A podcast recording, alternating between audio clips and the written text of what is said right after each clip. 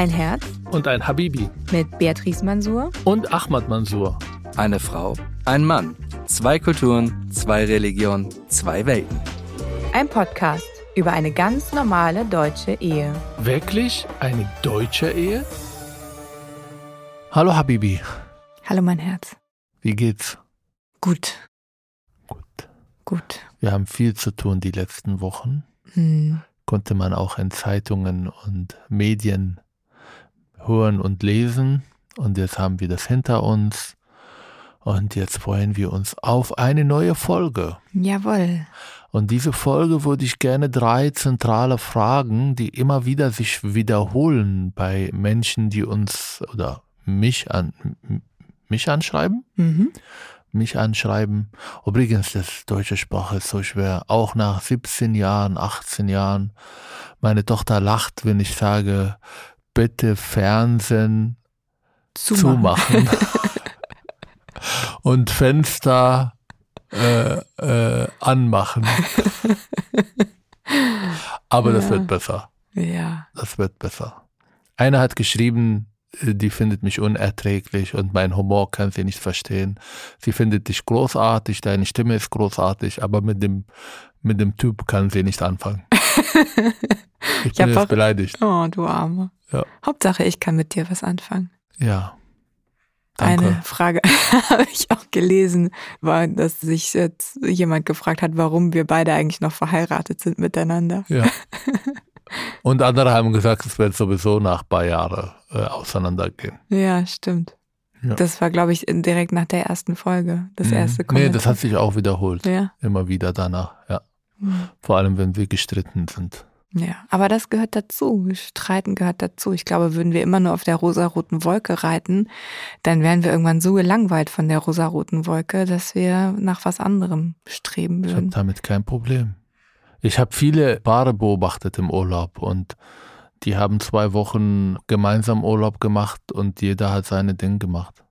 Wir haben sogar beim Essen zwei Stunden lang nicht miteinander gesprochen. habe ich immer beobachtet mit Faszination. Und mit und ein, bisschen, bisschen Sehnsucht? Nein. Nein. So, wir haben Fragen bekommen. Mhm. Drei Fragen, die glaube ich auch nicht zentral, aber ich glaube, sie kommen vor bei bestimmten Kombinationen in binationaler Ehen. Die erste Frage bekam ich von einer Frau, die in eine Beziehung mit einem arabischen Mann seit zwei Jahren. Sie haben sich kennengelernt, sie haben sich verliebt, sie haben miteinander auch geschlafen, das hat sie auch so geschrieben. Und in den letzten Monaten merkt, dass der Junge nicht zufrieden ist mit dieser Art von Beziehung und meint, es war doch ein Fehler, weil es ist religiös falsch ist, mit einer Frau zu schlafen, bevor man verheiratet ist. Also Sex vor die Ehe ist nicht in Ordnung und er stellt die Grundsatzfrage, ob er eine Beziehung auch langfristig führen kann, wenn er mit der Frau auch Sex vor die Ehe gehabt hat oder ob er mit ihr auch dann den nächsten Schritt geht und sie heiratet. Und sie fragt, wie man damit umgeht, woher das kommt. Vielleicht muss man da zuerst die Frage beantworten, woher das kommt und dann kann man darüber nachdenken, wie man damit umgeht. Wie, wie hättest du reagiert, wenn ich dann nach ein paar Monaten gesagt habe, Entschuldigung, aber du bist keine Jungfrau mehr und ich würde gerne eine Jungfrau heiraten? Übrigens, das war mein Traum, als ich religiös war. Tja, dann hast du eine geschiedene Frau geheiratet. Mhm.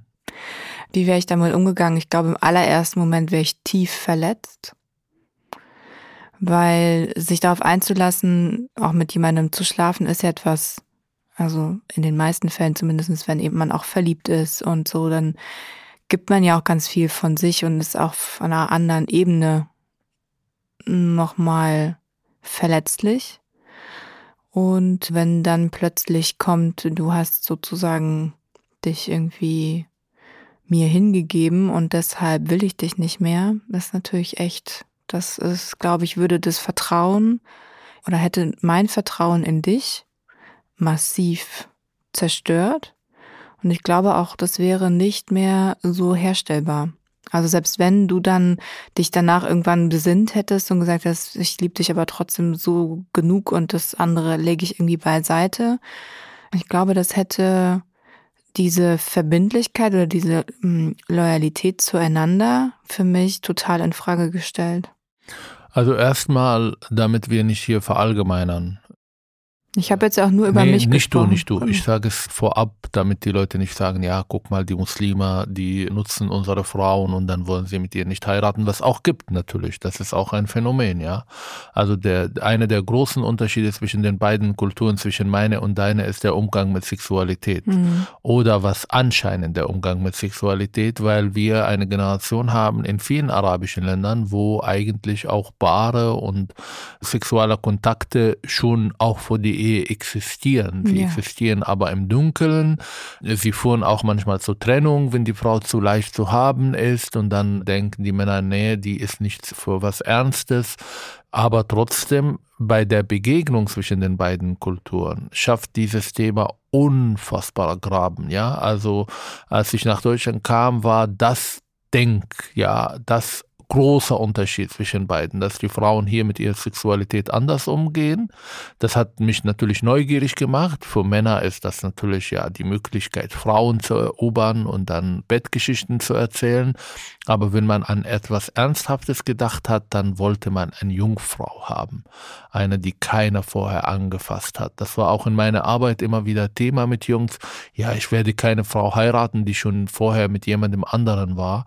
Und die Jungs haben immer wieder gesagt, ja, wie fühlst du dich, wenn du auf der Straße gehst und dann läuft ein Mann, der mit deiner Frau was vorher gehabt hat. Das konnten mhm. sie nicht ertragen, meinten sie. Viele von denen haben sich verändert, aber es war immer wieder ein Thema. Und ich erinnere mich an eine Situation mit meiner Ex-Ex-Freundin, die war arabisch, die war in Deutschland hier sozialisiert, geboren, aufgewachsen und dann trafen wir uns und beim zweiten Mal haben wir uns geküsst und dann habe ich mich zwei Wochen damit beschäftigt und das hat mich komplett belastet, dass diese Frau küssen konnte.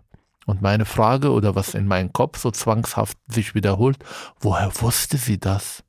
Wie konnte sie? Die hätte bestimmt irgendwann vorher schon mit jemandem das auch gehabt und deshalb kann sie das. Und äh, das hat mich wahnsinnig gemacht mit meinem arabischen, patriarchalischen Kopf damals.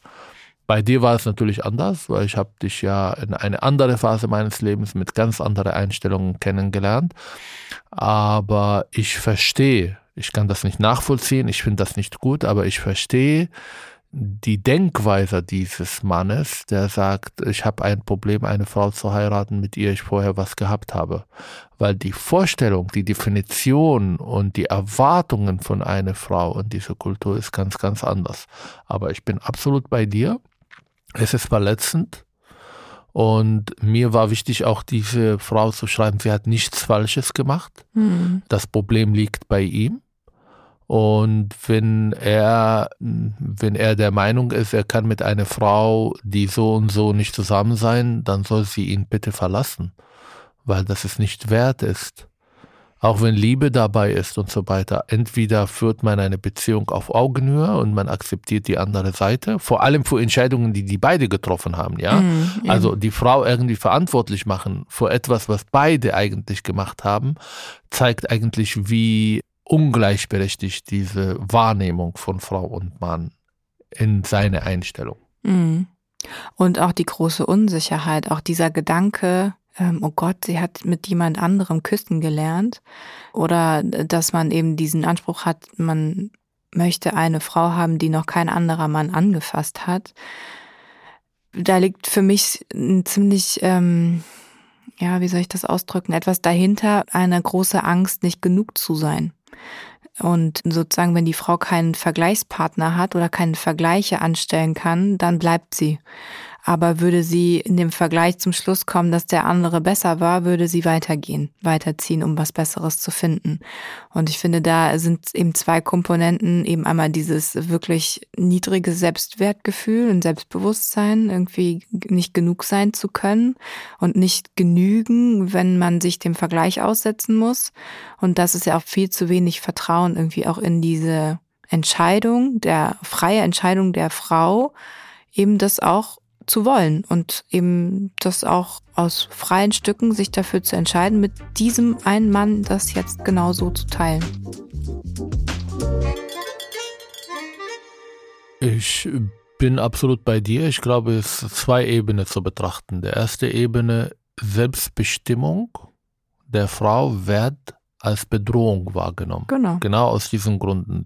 Selbstwertgefühl nicht gut genug, äh, Minderwertigkeitskomplexe und die Angst, die Frau kann nicht mit mir zusammen sein, weil ich was anzubieten habe, sondern sie kann nur mit mir zusammen sein, wenn ich sie dazu zwinge, mit mir zusammen zu sein. Beziehungsweise nicht zwinge, sondern einfach wenig Alternativen anbiete. Genau. Oder die Alternativen abschaffe, genau. die da. Und mhm. eine arabische Frau, die nicht selbstbestimmt ist, obwohl es natürlich arabische Frauen gibt, die selbstbestimmt sind, aber eine Frau, die in diese Art der Sozialisation groß geworden hat, nicht so viele Chancen. Deshalb haben wir auch viele Flüchtlinge, und das ist ein Thema, hm. die uns in der Arbeit, auch privat sehr, sehr oft begegnet, ist diese Angst, oh, Deutschland bringt unsere Frauen dazu, uns zu verlassen. Mhm. Oder meine Mama, wenn sie damals versuchte, mich zu überzeugen, nicht diese Beziehung mit dir einzugehen, ja, sie hat ja Alternativen. Die mhm. kann irgendwann das Kind nehmen und dann weggehen, weil sie jetzt keine Lust auf dich hat mhm. und so weiter. Und am Anfang hat mir das natürlich Angst gemacht, weil ich auch so sozialisiert bin. Ich brauche irgendwelche Maßnahmen, die die Frau bei mir lassen, ja. Entweder heiraten, islamisch heiraten, dann bedeutet das, wenn sie sich scheiden lassen will oder so, das ist super kompliziert. Die Familie wird dagegen sein. Geschiedene Frau ist keine gute Bezeichnung für eine Frau, das muss man vermeiden. Dann sozusagen Kontrollmaßnahmen zu installieren in der Beziehung damit sie nicht auf die Idee kommt, sowas zu tun. Und das zeigt eigentlich, wie ängstlich diese Menschen sind, mhm. wenn sie der Meinung sind, Deutschland bringt die Frauen dazu, uns zu verlassen. Dass naja, diese ängstlich. Möglichkeiten nicht da waren. Und auch das Bild darüber, dass die Frauen irgendwie auch, ja, zu begrenzende Wesen sind. Ja, also man muss Grenzen setzen, ansonsten ist Sodom und Gomorra, ansonsten passieren viele, viele schlimme Dinge und äh, man hat komplett keine Kontrolle mehr. Und dass sozusagen Frauen unüberlegte Entscheidungen treffen würden, wenn man ihnen nicht die Entscheidungsoptionen vorgibt. Ja, und das ist eben genau die Selbstbestimmung und auch diese Selbstentfaltungsrecht wird aufgrund dieser Grundlage, weil man impliziert, dass die Frauen schlechte Entscheidungen treffen, werden ihnen die genommen. Und das Frauenbild, was dahinter liegt, ist natürlich echt schwierig, weil sie es gar nicht eigentlich, also wenn man es jetzt mal ganz überspitzt sieht, wird ihnen eigentlich diese diese gleich, gleiche Ebene, äh, ähm, ja, und wenn man es eigentlich ganz überspitzt sagen würde, die, die Menschlichkeit abge, abgenommen. Sie sind ein Mensch anderer Art, ja, den man sozusagen von der übergeordneten Art des Mannes irgendwie vorgeben muss, damit sie die richtigen Entscheidungen trifft und man sie begrenzen muss, um auch selber von sich Risiko und Gefahr abzuwenden. Und was wir in unseren Begegnungen auch in der Schule mit vielen jungen Menschen, die eben gerade noch dabei sind, sich zu orientieren und sich überlegen, wie sie ihr Leben gestalten wollen. Also gerade so mit 17, 18, 19 ist das Thema natürlich total präsent. Was uns dort häufig begegnet, sind eben genau auch diese Ängste und auch die Vorstellungen der jungen Männer. Naja, mit den deutschen Frauen kann ich meine Erfahrungen irgendwie äh, sammeln und damit auch zu einem guten Liebhaber werden, damit ich dann später, wenn ich dann ernsthaft was eingehen möchte und da brauche ich Sicherheit, weil dann mir genau das nicht passieren soll, dass dann mit 45 dann die Frau plötzlich sich frei entscheidet mit zwei Kindern oder noch mehr, plötzlich mich nicht mehr zu wollen und dann stehe ich da und mein Leben ist im Grunde genommen zu Ende, weil dann kann ich nicht mehr in meine Kultur zurück und in meiner Kultur dann wieder neu von vorne anfangen. Und diese Vorstellung, dass eben in unserer Kultur Frauen egal wann immer wieder nochmal Reset-Knopf drücken können, ja, und wieder von vorne beginnen, eine neue Beziehung finden, neuen Partner finden, eine neue Familie irgendwie wieder sich aufbauen das ist für viele Männer aus der Kultur ein Gedanke, den schließen sie komplett aus und glauben deshalb, sie brauchen für sich die absolute Garantie und müssen deswegen dieses Sicherungsnetz einbauen und glauben, dass sie dann eben mit einer Frau aus der eigenen Kultur, die so aufgewachsen ist und das Sicherheitsnetz sozusagen schon akzeptiert hat, für sich angenommen hat, die eigenen Grenzen auch für sich selber lebt und auch transportiert, dass es auch ihr eigener freier Wille ist, das ist natürlich total bequem, dann sozusagen sich darüber das eigene Leben dann auch aufzubauen. Und also mein Frisur sagte, das schlimmste Art von Frauen sind muslimische Frauen, die hier geboren, aufgewachsen sind. Warum? Weil Warum? sie wahrscheinlich auch hier sozialisiert sind. Sie kennen ihre mhm. Rechte, sie wollen Karriere machen, sie sind zum Teil selbst selbstbestimmt. Und das ist für jemand, der seit fünf, sechs Jahren hier eine Riesenbedrohung. Deshalb sehe ich auch diese Importbraut sehr, sehr skeptisch weil dadurch, dass ich in einem Land super sicher mich bewegen kann, die Kultur kenne, die Sprache kenne, und dann bringe ich eine Frau, die dann kaum Ahnung hat, wie die Sachen hier funktionieren, zum Teil die deutsche Sprache nicht beherrscht, schafft eine Machtverhältnisse, wo der Mann immer das Sagen hat und immer die Orientierung gibt und die Frau weniger Möglichkeiten hat, mhm. das zu tun. Das kann man auch mit Sprache nicht lösen. Deshalb verstehe ich auch diese Menschen, die sagen, ja, man verliebt sich auch im Urlaub und dann soll die Frau hier kommen und alles gut und sogar dagegen, dass die Bundesregierung auch immer wieder sagt, sie müssen erstmal Deutsch lernen, bevor sie überhaupt Aufenthalt hier in Deutschland bekommen. Das finde ich alles nicht nachvollziehbar, sondern die Frauen müssen Deutsch können. Sie müssen auch ganz klar unterrichtet werden, welche Rechte sie haben, weil viele Männer, nicht alle, aber viele Männer das ausnutzen. Das sind Machtverhältnisse, die nicht so einfach zu überwinden sind. Mhm. Komplizierter wird es sogar noch, wenn man davon spricht, dass eben dann eine in Deutschland aufgewachsene, sozialisierte muslimische Frau einen Mann heiratet, der eben in der Heimatkultur der Eltern aufgewachsen ist. Und dann, ich mag diesen Begriff nicht, Importbräutigam, also jemand, der sozusagen dann nach Deutschland kommt nach der Eheschließung, der dann im Grunde genommen unglaublichen Stress hat, sein Männlichkeitsbild und das, was ihn auch ausmacht, irgendwie zu befestigen, weil natürlich auch dann gerade eben ne, die diese hier sozialisierte muslimische Frau ist eine Mischung. Sie ist nicht eins zu eins wie die Frauen aus dem Heimatland. Er bringt auch diese Ängste mit. Und dann hat er vielleicht auch am Anfang gerade durch die Sprache noch Nachholbedarf in der Ausbildung, damit was anerkannt wird und so weiter. Hat er das Gefühl, er ist hinter der Frau zurück und äh, muss aufholen und dann entstehen ganz klare Mechanismen auch nochmal dieses, ja, dieses Machtverhältnis wieder so herzustellen, dass er sich sicher fühlt. Absolut. Aber das Thema Sexualität sollten wir auch noch mal ein bisschen intensiver behandeln, weil ich glaube, es ist Riesenunterschiede. Aber wenn ich das sage, dann bereue ich das, weil ich nicht über Sexualität reden will. Ja. Ich schäme mich da und äh, mag nicht dazu. Und dann werden die Araber mich sowieso zerfleischen, dass ich öffentlich über Sexualität mit meiner Frau rede. Mhm. Frau, Ehefrau und Sexualität dürfen nicht Gehört zusammen. Nicht zusammen. zusammen Aber es ist interessant eigentlich. Mich hat niemand aus deiner Familie auch nicht irgendwie so zwischendurch gefragt, was mein Leben eigentlich vor dir war, männertechnisch. Ich habe nie die Frage bekommen, auch nicht von deinen Cousinen oder von Schwägerinnen oder sonst wem. Die haben sich nicht getraut. Ich glaube, es war Agreement, wir wollen es besser nicht wissen, weil dann hätten wir Informationen, mit denen wir irgendwie umgehen müssen. Nee, entweder Schamgefühle oder manchmal werden Fragen nicht gestellt, weil man meinte, die Antwort zu haben. Ach so. Das ist genau, wenn Sie mich nicht mhm. über meine Arbeit fragen. ich habe drei Bücher geschrieben, interessiert keiner. Warum? Weil Sie die Antwort kennen. Mhm. Die Bücher beschäftigen sich mit Themen, mit denen wir nicht einverstanden sind. Mhm. So, jetzt habe ich gesagt, dass ich drei Bücher geschrieben habe und fühle mich narzisstisch. Kann man auf Amazon bestellen. Aber zurück auch, zur Sexualität. Nee, äh, zurück zur Sexualität. Am Anfang dachte ich wirklich, die deutschen Frauen sind nicht weiblich. Am Anfang von was, als du Am in Deutschland Anfang, warst? als ich nach Deutschland gekommen ah. bin. Mhm.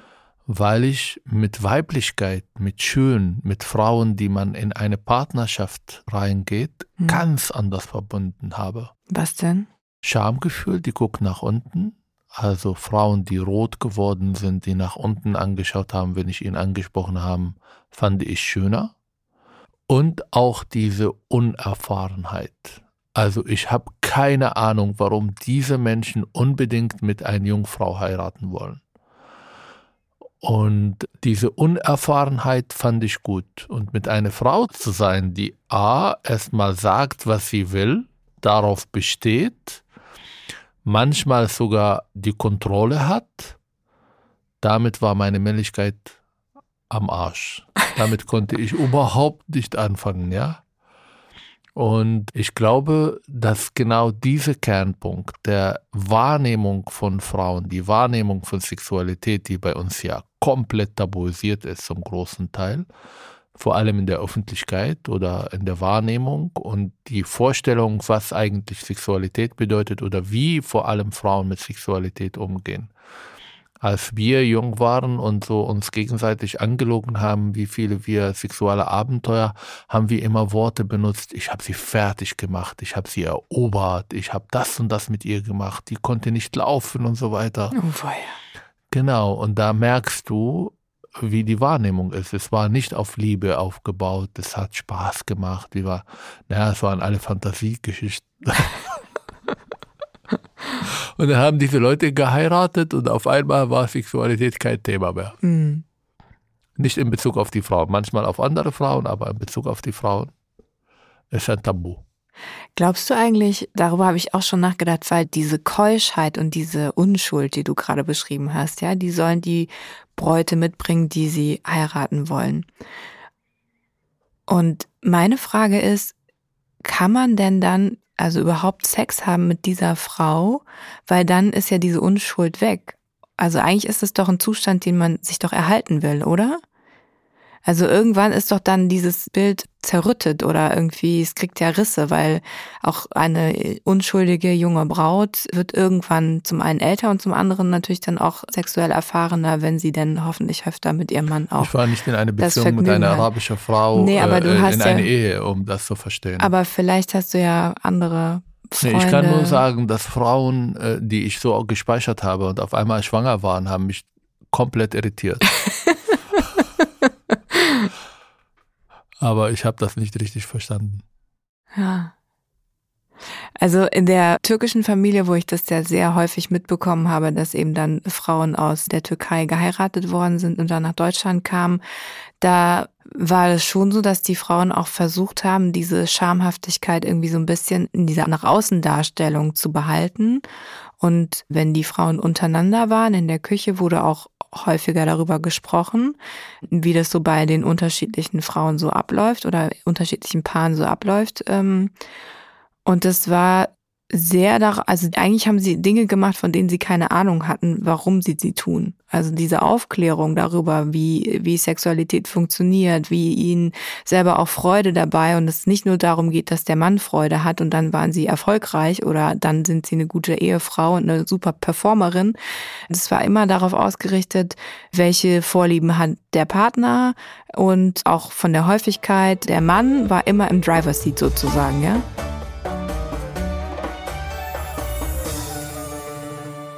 Aber Moment mal, heute gibt es Porno, Aufklärung. Heute ist anders wahrscheinlich. Weil, also, schon wissen. Äh, kann sein, bestimmt. Äh, gibt es auch welche, die sich da auch informieren. Und ich weiß, dass. Äh, Ach Gott, wir sprechen über so schmutzige Dinge. Ja. Ich Wollen wir aufhören? Du hast heute einen roten Pullover an, dein Gesicht ist fast so rot wie der Pullover. Kulturell angeht.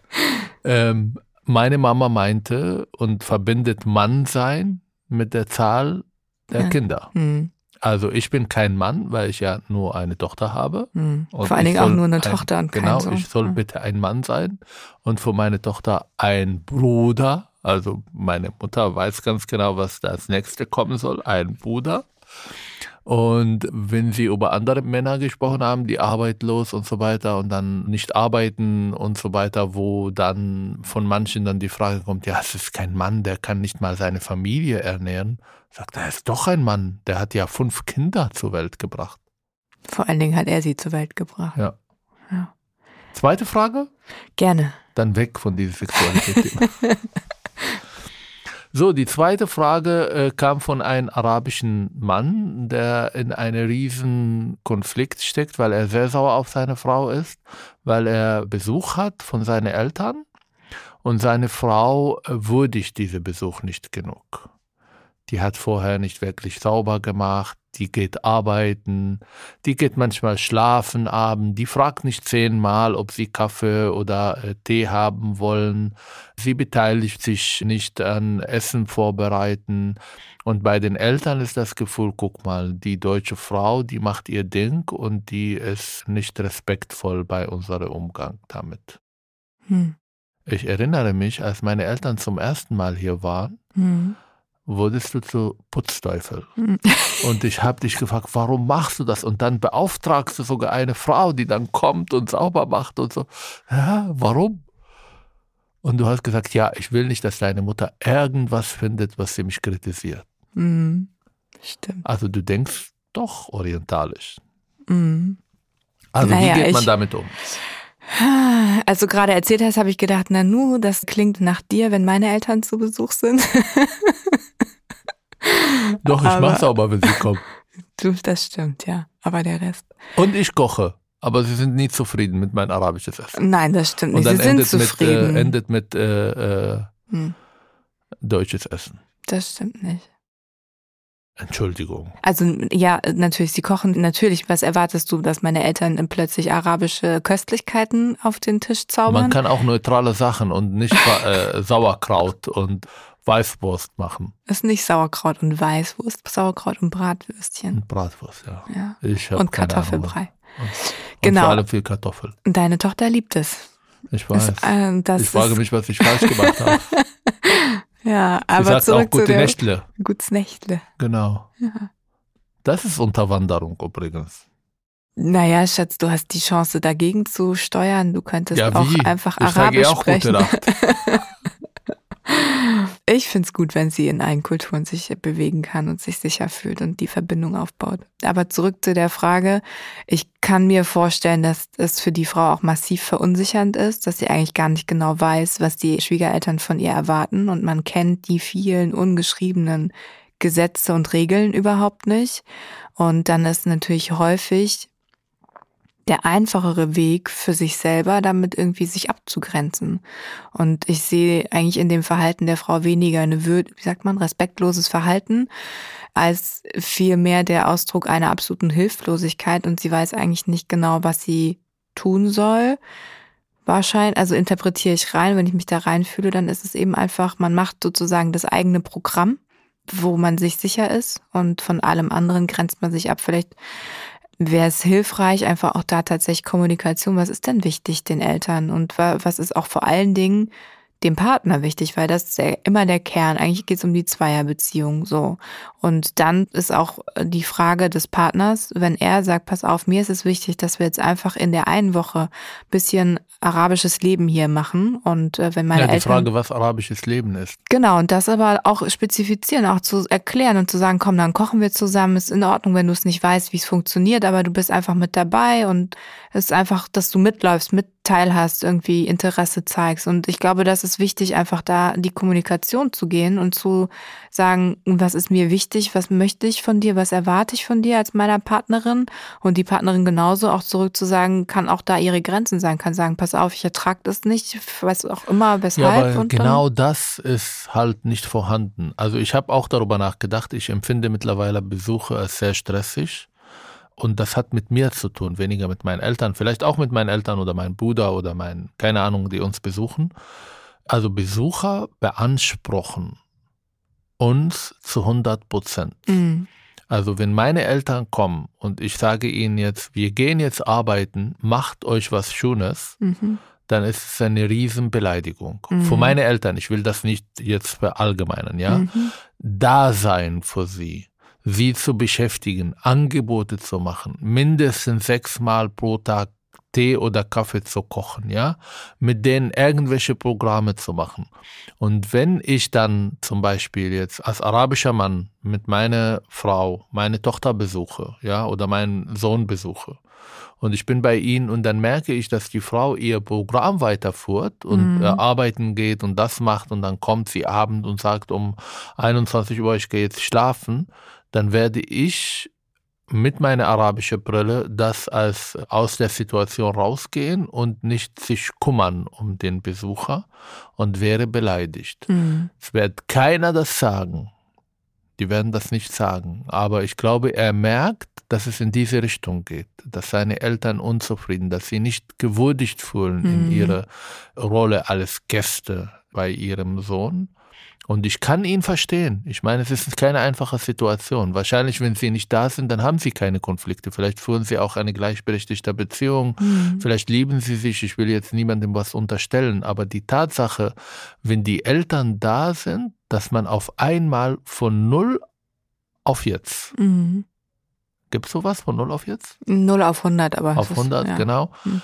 Auf einmal diese arabische Gastfreundschaft Brille tragen muss und so muss man funktionieren. Mhm. Und zwar Angebote bis geht nicht mehr machen, die Leute nicht machen lassen, ihnen tausendmal fragen, ob sie Hunger haben und danach das dritte Mal nicht aufgeben, noch das vierte Mal fragen, vielleicht klappt es.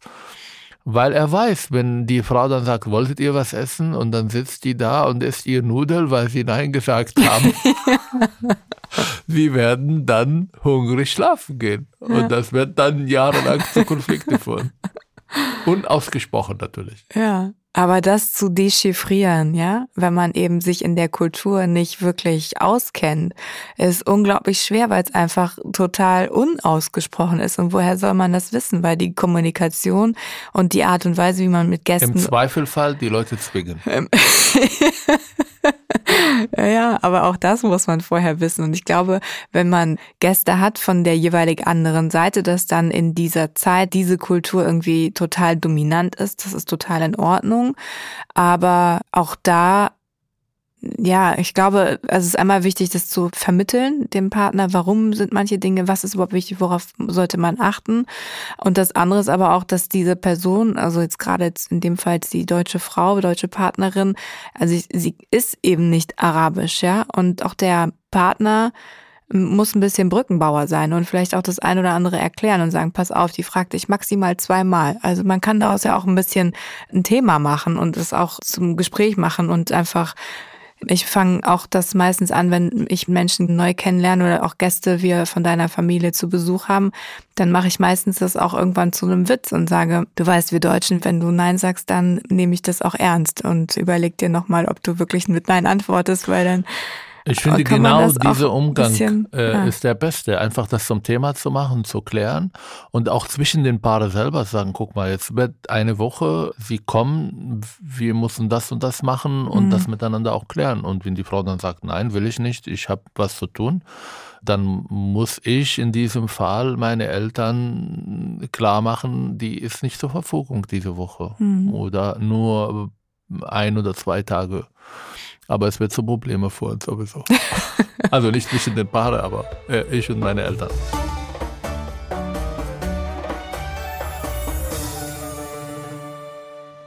So, dritte Frage. Ja. Eine deutsche Frau schreibt, dass sie seit zehn Jahren in einer Beziehung mit einem palästinensischen jungen Mann, sie sind verliebt, sie lieben sich, hat glaube ich nicht geschrieben, ob sie verheiratet sind. Sie war schon oft in den palästinensischen Gebieten und die sagte, auch durch diese Besuche hat sie eine sehr kritische Haltung auch zu Israel und sie kriegt immer Probleme über Checkpoints und so weiter. Die wird auch am Flughafen gefragt und alles Mögliche.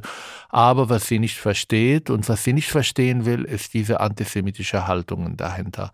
Dass sie immer, wenn sie in der palästinensischen Gebieten krasse Einstellungen hört, die auch komplett Holocaust relativierend oder in Frage stellt, wenn eine neue dazu kommt und fragt, ja, woher kommst du? Und die sagt Deutschland, dann sagen sie Hitler gut, Hitler war gut und die kommt damit überhaupt nicht klar und sie kommt vor allem mit der sehr antisemitischen Haltung ihr Mann nicht klar, der sagt ja, ihr seid eigentlich total doof, die Deutschen, ihr habt euch die Juden unterworfen und sie weiß nicht, wie sie damit umgeht und wie sie ihn erreicht. Wie geht man damit um? Hm. Ist das überhaupt eine zentrale Thema, die überhaupt Partnerschaft in Frage stellen konnte?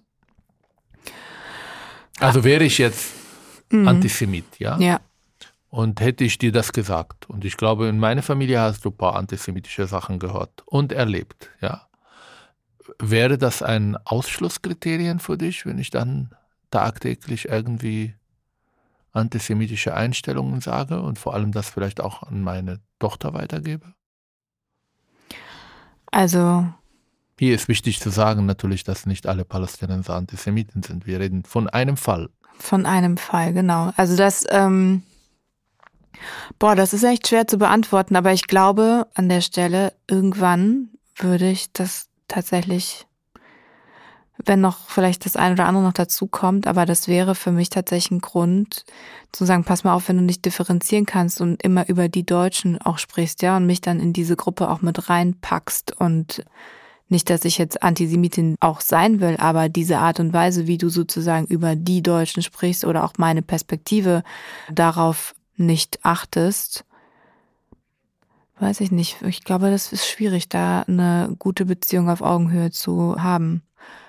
Ich glaube auch, das ist echt schwierig, wenn man so komplett auseinanderstehende Haltung hat. Ich glaube, es ist okay, divers zu diskutieren, auch in vielen Punkten irgendwie unterschiedlicher Meinung zu sein. Aber ich meine, den Holocaust zu leugnen ist keine Meinung. Also das wäre, das ist einfach, es ist ein Fakt und darüber zu diskutieren und dann das zum Thema zu machen, dass man darüber wie auch immer sprechen kann, schwierig. Ich meine, ich sage immer wieder, auch bei der Arbeit mit Jugendlichen, Liebe kennt keine Religion, Liebe kennt auch keine Politik, aber Beziehungen doch. Ja. Und ich habe mir diese Frage gestellt, weil ich auch in einer Beziehung mal war mit einer arabischen Frau, die ich geküsst habe und dann äh, zwei Wochen lang irgendwie äh, damit nicht klar kam, dass sie gut küssen konnte. Wäre ich jetzt mit ihr zusammengeblieben, hätten wir Kinder gehabt. Äh, sie ist meiner Meinung nach sehr antisemitisch gewesen. Damals hat mich das nicht so richtig. Wir haben diskutiert, ich war eine andere Meinung, aber es war keine Ausschlusskriterien. Mhm. Ich war aber verliebt und weniger in eine so klare Beziehung. Aber wenn Kinder dabei sind und ich merkte, wie ich heute Erziehung verstehe und Werte verstehe, wäre das für mich Ausschlusskriterien, wenn die Frau dann anfängt, mein Kind irgendwelche antisemitische Einstellungen weiterzugeben da wäre ich nicht in der Lage, das zu akzeptieren. Und ich glaube, diese Frage stellen sich auch viele. Es muss jetzt nicht nur in Bezug auf Antisemitismus, es kann auch in Bezug auf Rassismus zum Beispiel. Mhm. Wir haben so einen Fall, vielleicht diskutieren wir auch in einer der nächsten Folgen, wo die Schwiegereltern, also es ist eine binationale Ehe, Mann deutsch, Frau ausländische Wurzel, ich glaube afrikanisch, die Kinder gehen ihre Großeltern vaterlicher Seite besuchen und kriegen sie da ganz rassistische Haltungen zu hören was die Kinder stört, was die Kinder verunsichert, weil sie ja gerne eine Beziehung zu ihren Großeltern haben wollen. Aber das ist für mich eine Ausschlusskriterium. Das mhm. darf man nicht sein. Oder ja. Religiosität zum Beispiel, dass mein Kind anfängt zum Beispiel zu sagen, du musst unbedingt ein Kopftuch tragen und du darfst nicht mit Jungs spielen und weiß ich nicht was. In diese vorgestellte Situation mit der Frau werde ich sagen, pass auf, mach das zum Thema, versucht eine Art von Dialog zu führen. Mhm aber es bleibt nicht nur bei diesen Einstellungen. Ja. Irgendwann, wenn Kinder dazu kommen, dann geht es um Wertevermittlung und es geht auch vor allem um Erziehung. Und das ist für mich eine No-Go. Das mhm. kann man nicht tolerieren und sagen, das ist interkultureller Kompetenz, sie sind unterschiedlich. Nein, Hitler, Hitler gut zu finden, ist keine Meinung. Und ich glaube, man muss auch da einfach sagen, nee, tut mir leid, das will ich nicht. Und man kann mit den Leuten diskutieren und vielleicht klar machen, was hier eigentlich ein Verbrechen gegen die Menschheit ja einmalig in der Geschichte in dieser Intensität gewesen. Einfach klar machen, dass ich das nicht hören will mhm. und das nicht zu akzeptieren ist. Und mit dem Mann dann auch klar diskutieren. Man kann auch Israel kritisch sein, aber wenn es dann zu Antisemitismus läuft, dann kann man den Dialog suchen, aber wenn es dann um eine ernsthafte Beziehung, würde ich sagen, thematisiere das jetzt, weil in zehn Jahren wird das ein Thema sein. Mhm, absolut. Hast du antisemitische Einstellungen bei meiner Familie erlebt? Ja. Außer die Situation im Flughafen mit meinem Cousin? Ja, ich erinnere mich an eine Situation, da hatten wir auch Besuch aus Israel. Da waren wir mit zwei Personen aus deiner Familie oh ja. am oh. Holocaust-Denkmal und haben darüber diskutiert, dass, beziehungsweise wir haben sehr Klarstellung bezogen. Und da hat Der hat mit mir noch nie wieder geredet. Danach, ne? Und also, um das nochmal fertig zu erzählen, die haben, also beide, der eine ganz besonders stark und der andere hat beigepflichtet, waren der Meinung, dass der Holocaust so nicht stattgefunden hat und es war viel weniger und an sich hätte es noch viel mehr sein müssen und das alles, wie wir das irgendwie darstellen, eben gelenkt ist durch die Juden. Also so die ganz, ganz harten antisemitischen Narrative am Holocaust-Denkmal. Und da waren wir sehr deutlich und da fiel es mir auch überhaupt nicht schwer, irgendwie da Stellung zu beziehen und auch zu sagen, na pass auf, was ich kann nachvollziehen, dass du vielleicht andere äh, weiß ich nicht, Medien gelesen hast, andere Informationsquellen hast. Ähm, Keine Info, aber sind den, Verschwörungstheorien. Ja, aber das ist einfach nicht richtig und das ist einfach, vielleicht äh, änderst du mal deine Informationsquellen. Tragisch ist, dass die beiden in Deutschland studiert haben. Ja. Ja, und das ja. ist echt. Ähm, ich will mit denen nie wieder zu tun. Das war so unangenehm, die Situation da. Ich krieg Bauchschmerzen, wenn ich darüber nachdenke. Es wird aber andere Situationen geben und andere Fragen geben, die in diese Richtung gehen. Und vielleicht können wir das nochmal in der Welt senden an unsere Zuhörer und Zuhörer. Wenn ich das ganz kurz noch ergänzen darf, ich weiß, du wolltest gerade zum Schluss kommen, aber einfach die eine Minute mir noch schenken. Ich finde es interessant, wenn ich nach Israel komme, nehme ich mich als Deutsche sehr deutlich wahr und bin eigentlich immer konfrontiert mit dem ja, das ist jetzt dieses Soziologengespräch, also gelesen zu werden, auch als eine Deutsche, ja. Und da wird eben alles in mich rein interpretiert. Und die einen Nachfahren von Holocaust-Überlebenden, die eine Freundin von dir, die sagt, okay, du bist zwar Deutsche und ich setze mich jetzt mit dir an den Tisch, weil du Ahmads Freundin bist. Aber ansonsten will ich eigentlich mit Deutschen nichts zu tun haben. Deutschland will ich auch niemals irgendwie besuchen. Und auf der anderen Seite dann mit manchen aus deiner Familie, wo ich dann auch teilweise lange Autofahrten hatte. Auch teilweise sind wir mal durchs Westjordanland gefahren und so weiter, wo mir eben auch dann erzählt wurde, guck mal da drüben diese Siedlung und was die jüdischen Siedler da machen und jenes machen. Und ich habe dieses Buch gelesen und eigentlich die Geschichte und wo dann auch Geschichtsklitterung ist, wo dann Dinge auch anders dargestellt werden, wo ich dann auch auf der anderen Seite wiederum auch Position beziehen muss. Und was häufig, ja, wichtig ist es dabei einfach eben aufzunehmen, was die andere Perspektive mitbringt, aber dann trotzdem eben einfach dabei auch die eigene Perspektive und die eigene Haltung auch deutlich zu machen, ohne immer gleich auch, also gerade bei Teilen aus deiner Familie bin ich im Zwiespalt, weil ich würde natürlich niemand zu jemandem sagen, pass auf, das war jetzt eine super antisemitische Haltung, die du gerade gesagt hast, ich will mit dir nichts mehr zu tun das haben. Das ist meine Aufgabe. Das mache ich das kann ich nicht machen. Das ist, ich folge dir dann, wenn du Beziehungen aufgibst. Aber das ist, finde ich eben, an der Stelle bin ich ja dir gegenüber loyal und muss auch irgendwie deiner Familie gegenüber diese Beziehung nicht abbrechen aufgrund dessen, aber eben einfach da deutlich sagen, pass auf, an der Stelle sind wir überhaupt nicht einer Meinung. Und ich finde auch die Meinung nicht gut oder nicht als Meinung überhaupt tolerierbar. Hm. Es ist nicht einfach. Ich glaube, dass die Frau in einer Situation ist, die nicht so einfach ist. Mhm. Und äh, diese Erfahrung auch vor allem, was die Menschen da mit Deutscher verbinden, das ist nicht das erste Mal, dass ich das lese oder höre. Mhm. Das sagen ganz viele, die da waren. Aber wir hoffen auf bessere Zeiten. Zuhörer und Zuhörerinnen, bitte schreibt uns, wenn ihr andere Situationen, die wir diskutieren sollten. Wir freuen uns auf Feedback, auch Kritik Außer dass man sagt, dass man mit mir nicht anfangen kann. Das toleriere ich nicht. Bleibt gesund und ja. bis zum nächsten Mal. Bis zum nächsten Mal. Hat mich sehr gefreut und bis. Ja, hat bald. mich auch sehr gefreut, mit Ihnen zu reden. Mit dir zu Frau reden. Mansur. Tschüss. Tschüss.